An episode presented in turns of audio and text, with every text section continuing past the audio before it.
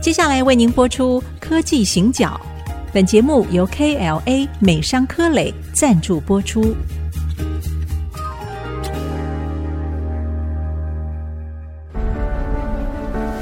从区域情势、产业变迁到文化体验，娓娓道来全球供应链的故事。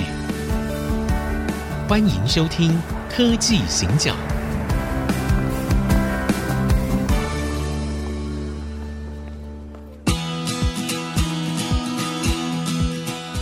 这是 IC 之音主客广播 FM 九七点五，欢迎收听《科技行脚》。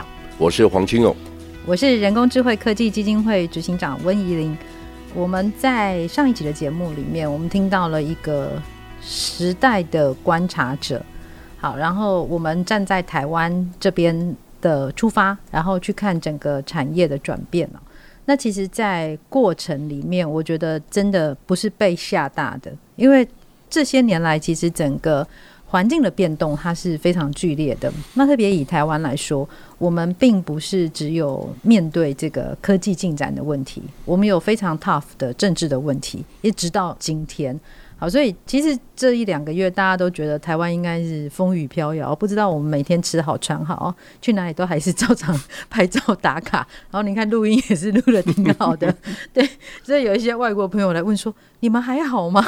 我就想说：“我为什么需要不好？没有，我们一切非常非常的好哦。”好，那我觉得这个书里面，因为我我自己也写书哦，所以我在看书的时候可能会看出一些。所谓作者的视野哈，当然他跟那个一般读者不太一样。那我自己在看哦，就是非常大胆来做一个评价。其实我看到了这本书啊，我觉得比较像是社长青春岁月的斋记啊。对，是吧？哈、嗯，可以这么说，可以这么说。对，好像感觉从你小时候开始，那我们现在都知道，机体电路是跟你同一年出生的嘛？那基本上就是记录了你的整个职涯哈，然后你的观察、你的思考，那是你的青春岁月哦。那我在里面看到很有趣啊，你写英雄啊，所以呢，我就看到葛洛夫。好，这我们大家都知道，我有偏执狂才能生存的 Intel 的葛洛夫。好，那其实你还提到另外一个人。好，跟你年纪比较相近，但是已经过世很久的贾伯斯。嗯，好，所以我觉得是不是我们谈一下英雄啊？这个要怎么定义？然后那个时代的英雄跟我们这个时代的英雄会有什么样的不同？基本上哈，科技产业是美国人在定义的，一直是。好，所以从一开始 Sharkley 或者是很多我们看到 Kilby 这些张忠谋口中。在一九七零年代一起在德州一起工作的这些老前辈们哈，他们改变了世界。那他们是从技术的角度去改变了世界。是好，那因为亚洲的国家基本上是 follow，是跟随者。是我们跟随者不能定义市场，不能定义价钱，通常只能从成本效率上面去改变。对。那因为是跟随者，因为是后续者。所以我们必须从发展的过程当中慢慢去理解，因为它需要整个社会的支持。对，创新的公司不一定需要社会支持。嗯，但是你要整个 ecosystem 建立起来，你就需要很多横向的连接。你就开始去理解，诶，为什么这个人做了这个时候做了决定？他的心态、他的格局、想象是什么？举个例子来讲，我谈到台湾是一九八一年联电成立的。那曹新成从工研院被叫去去发展联华电子，然后呢，一九八七年，张忠谋从工研院的院长、董事长去做台积电。对，这个过程都需要有一些勇气跟视野。大家也许都赞美他们的视野，但是大家想象一下，创业的人他是无中生有，他用个人很有限的资源去带动整个社会的改变。这个时候，他需要视野之外，还需要勇气。这的确是哦，很大的勇气。而且大家知道，现在一个十二寸厂可能要七八十亿美金。对。如果大家想象一下，以前可能需要五亿八亿，他就觉得金额已经了不起了，那很了不起的金额。是。除了台湾之外呢，我们看到的韩国也有一些改变。韩国是一九八三年的时候，嗯，李健熙，李健熙，李健熙跟他爸爸说：“我们也不能再搞。”传统的电子产品组装啊，卖卖洗衣机啊，他不能只靠这个吧？对，所以他就跟他爸爸说：“是不是给我一个机会，我们来发展半导体。”那台湾跟韩国一样，其实是一个半吊子的国家。为什么？因为我们没有那么丰富的资源。日本至少一亿两千八百万人，日本在那个时候是全世界 GDP 第二大国。是啊，我我们都嘲笑韩国人啊，我们说你人均所得不到两千块美金，你怎么敢去发展记忆体呢？好，我想一九八零年代的时候，大家都怀疑这个事情，然后大家也嘲笑台湾的张忠谋，嘲笑台湾人说你怎么敢搞晶圆代工？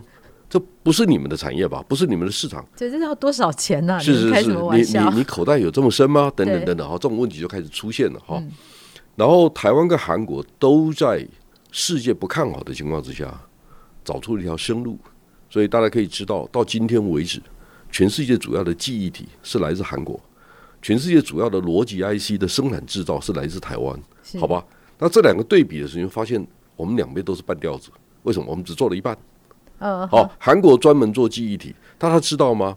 我们的 IC 设计业是全世界排名第二，仅次于美国。我们去年有四百四十八亿美金的产值，嗯，是，是我们占全世界二十四。那大家知道韩国占多少吗？韩国不到一趴呢。哎，他没有在这个，不是，他们他们也想啊，他们想死了。它跟台湾不太一样，他们的 IC 设计公司做出来的产品，基本上在韩国国内只能卖给三星跟 LG，就他们自己用啊，但没有很少，就是对象很少。第二个，台湾卖给谁？台湾卖给红海、广达、人保、伟创，我们可以讲一缸子的公司。对。第二个，我们的产业结构非常完整，我们除了 IC 设计业之外，我们有通路业。对不对？零件通路业规模也很大嘛，我们大连大两百八十二亿美金，文业有一百六十一亿美金，他们都不是小公司。对，那我们怎么去理解？因为台湾人把全世界最 solid、最扎实的半导体的供应链建立起来了。我们在中间，我们现在不是只有台积电呢，台积电是护国神山没错，但是我比较喜欢讲护国神山。嗯，神山脉，我们其实一串的，是我们可以有。几百家公司在做半导体相关的事业，对不对？对，如果海峡真的出现了不稳定的状况，细岛的维与机，当然维是来自大陆的影响嘛。对。那我们先想象一下，打仗不难，打仗以后怎么收拾？谁能够收拾这个残局？这个障碍有多高？嗯。所以我们开始想象一下，美国或者日本会不会容许？会不会接受？其实它有很多政治跟科技两个共同的议题。是我们从政治议题说啊，反正台湾就小嘛，就认输吧，这可能是一种想法。第二个，如果台湾在半导体也真的做到不可或缺，或者是短期间之内根本不可能改变，是我很喜欢刘德英讲的一句话，他说我们毛利率能够到达百分之五十九，是因为我们拥有结构性的结构性的优势。好，那台积电有这个优势，那台湾没有吗？台湾的结构性优势就是。我们是除了美国之外，我们在整个产业的影响力是非常大的。是，然后呢，台湾出口的半导体百分之六十卖到大陆去。对，这个时候有结构性的问题。对，如果我们大家都认为说我要紧无所谓，我们就打一仗吧。对，好吧。那我问你嘛，就你身为一个台湾人，你敢不敢说我来气跨买？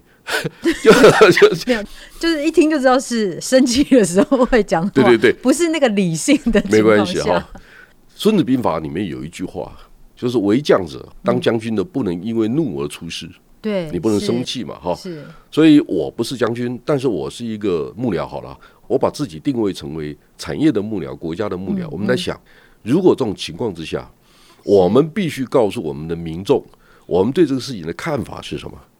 然后，我们再回到刚才您谈到的英雄，是什么人是英雄？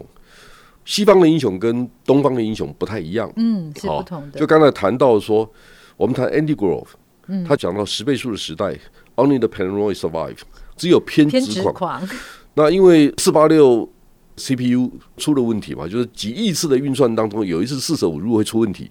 Andy Grove 说这不是问题，但是产业认为这是问题嘛，是，所以他就因为这样赔了几亿美金嘛，嗯、所以他才写了这本书，他警惕自己。对，这一样的道理，就是我写书的目的是什么？除了跟大家分享之外，我也警惕自己啊！我很多事情没想清楚啊。那一边写的时候，一边想，说这个事情应该我们的解决答案是什么？因为你只有写书的时候，你会深入去理解那个问题，你想通了没有？好，这是真的，好，真的，这当然是这样子啊！哈，对。所以这个时候我在看，诶，西方跟东方的领袖真的不太一样的，因为我们会期待东方的领袖事业成功之后，他是社会的领袖，我们会看到。张忠谋之外，其实我想提醒一下大家，如果有兴趣的话，哈，因为我有一年大概两年前小年夜的那一天呢、啊，我到故宫博物院去逛，因为没有人。哦，是。好，我家离故宫博物院不远，我就继续逛，逛逛逛。我逛到汉朝、商朝的那个展馆的时候，我看到什么，你知道吗？我看到曹新城捐赠的几个物件在那边，捐赠的。哦，对，他捐。还有两，另外一个人叫许作立，嗯，就永大电机的董事长。对，我知道。好。徐董事长也是我们股东，你知道吗？也是电子报股东。我现在知道了。我跟他互动不多，是。但我会发现说，这两位老先生为什么愿意把两千多年前、将近三千年前的东西捐赠给社会？嗯、这件事情好了不起。就他们的格局不是我们想象中的，就是说我们凡夫俗子想的是说，哎，我家里有一个很棒的收藏品，然后呢，露露来的时候我去 show off。我就告诉他，哎，露露，我有这个东西哦。对。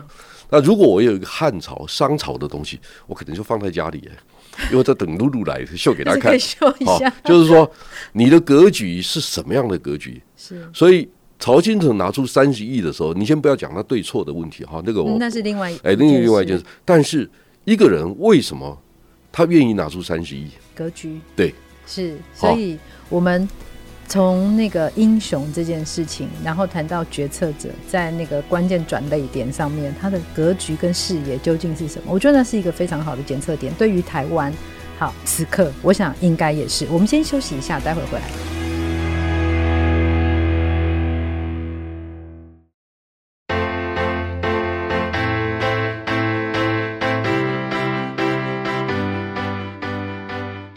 欢迎回到科技行脚。我是黄清勇，我是温怡玲。我们刚刚听到了在故宫博物院啊，大家都想说我们在谈这本书啊，为什么会跑到故宫博物院去？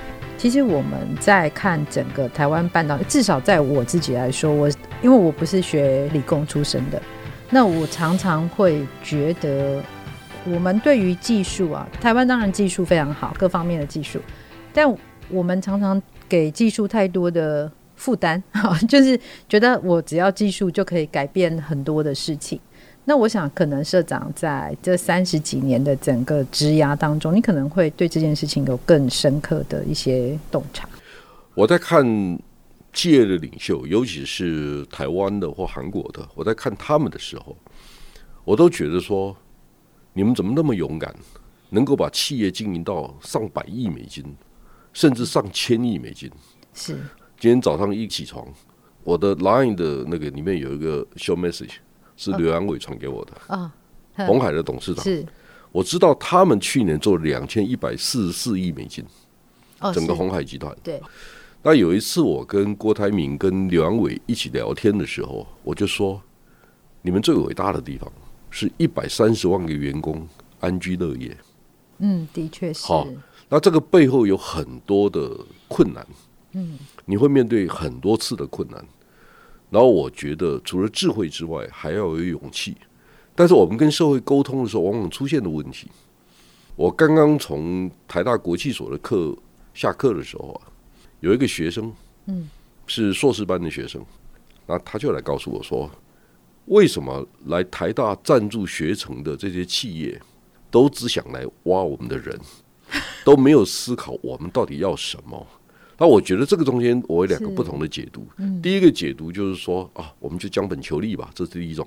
第二种，我们想透过跟学生学校合作的过程当中，去寻找一些我们不知道的事情，我们不知道怎么解决的方法，只是我们并没有定义好这个问题的规格方法。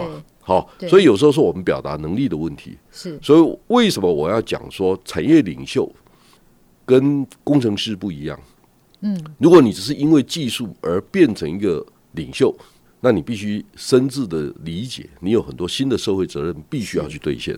对，举个例子来讲，我刚才跟露露在聊天的时候，我就在说，其实我最重要的现在的责任是看二零二三年营运计划书怎么写，这很重要，因为我我必须把企业经营好，然后大家才会认同说，哦，你是一个不错的公司，那你讲的话才有道理。是。好，所以如果你的事业不成功，你讲的话可能听的人少。如果你事业非常成功，那你是一言九鼎，这两个是相互的。对，好，所以呢，我有时候呢，大家会觉得我很 outspoken，就是希望好像大家都应该认识我，其实不是，我是经营企业的人，是我是个创业家。我知道，如果我现在跟所有的听众说，哎，你们真的觉得我们营业额比《工商时报》《今日日报》小吗？我很 challenge 问这个问题哈，这第一个问题。第二个问题是，哎，我们创造出来的市场是分享到他们的市场。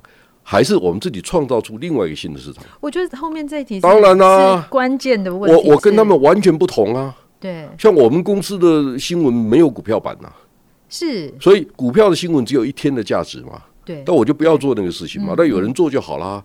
我也不需要去搞这个事情啊。如果是 Me Too，那就是短兵相接嘛，是。刀枪相见嘛。所以你如果从一百亿的市场里面分出五亿，那你的 market share 就是五个 percent。那我如果从一百亿的市场里面去创造出十亿出来，嗯，那么这个市场就变成一百一十亿，那就有更多人是。可以过得比较好一点嘛，更多人可以发展机会嘛，创造了新的机会，对嘛？所以我基本上走后面这一条，嗯，所以我们跟《工商时报》《金日报》没有竞争关系，对，所以我很理解这个道理哈，所以我必须让大家知道，是露露，我现在如果告诉你，我们可能比很多电视台的营业额都要大，你会不会很惊讶？我真的看到人家财报，我也看得吓了一跳，所以，所以我就说，那不是我的问题啊。那好了，问题来了，就是说，那我为什么要谈这个事情？嗯，我要跟别人讲我很厉害吗？那我不需要，谢谢哈。嗯，因为我已经经常在舞台上讲课，讲台上讲课，大家已经给我很多的掌声了。第一次听到掌声啊，好高兴。第一次出书哦，那是我生的第一个小孩，一样的道理嘛。你生了十一个哈。昨天有个总经理问我，我说我生到第十一个了。已经没感觉了，连名字都记不得了。不是，那那个社会帮我养，这是很重要。所以你就要开始改变想法哈，就是说你跟社会共同的脉动，那个脉搏脉动是一样的，脉动一样的时候，你应该去想的，并不是说我从这个共振的过程当中得到什么好处，而是说我只是其中一部分，我是很谦虚的、很心虚的去面对这个问题。那我在想，我还能做什么？是我下一个事情能做什么？对，所以我先预告一下，我其实很想写游记嘛。对啊，你已经在节目讲很多次了。对，我已经写了，我只是写了七八万字，不知道怎么截稿。啊，不是，这是第一个问题。第二个问题就是说，他应该在好的 timing 跟大家见面。是。第三个，我要很有诚意的，可能利用一个春节好了。嗯。如果我有十天的假期，我好好的把它重新整理一遍。没有诚意出的书不要出。对而且你今年的 quota 已经满了，你今年已经出了一本，对，一年一年一本，不然那个你知道大明星曝光率是不能太高的。那还有一种方法可以曝光率高，就每次曝光都不一样。哦，就，是 就是下次不写半导体了，哎，就写一个不一样。那要不要取个艺名？好，对，我顺便帮你想一下。那还是叫露露好了。不要这样。所以其实我我想的事情是，只是在想说，好，我们是这个社会的一份子，那我希望。台湾的半导体业，如果我们只查去年的上市柜半导体公司，我们的营业额去年是一千六百六十九亿美金。台湾的营业额。对。第二个，台湾所有的电子业的营业额上市柜的哈是九千四百亿美金，今年会到一兆美金。哇。好，二零二二年会到一兆美金。是。我们大概需要两千亿到三千亿美金的 working capital。嗯。钱怎么来？或者以后要不要全球化？或者？在中美大战的对抗的过程当中，我常讲啊，就两只大象在打架的时候，不要变成草皮嘛。是啊。那你还有一个方法，就是让他们都需要你，就是你去创造第三个空间。第三个空间也许在东协南亚，也许在日本，也许在德国。这是我写这本书很重要的目的。所以大家开始预测哈，二零三零年的时候，印度。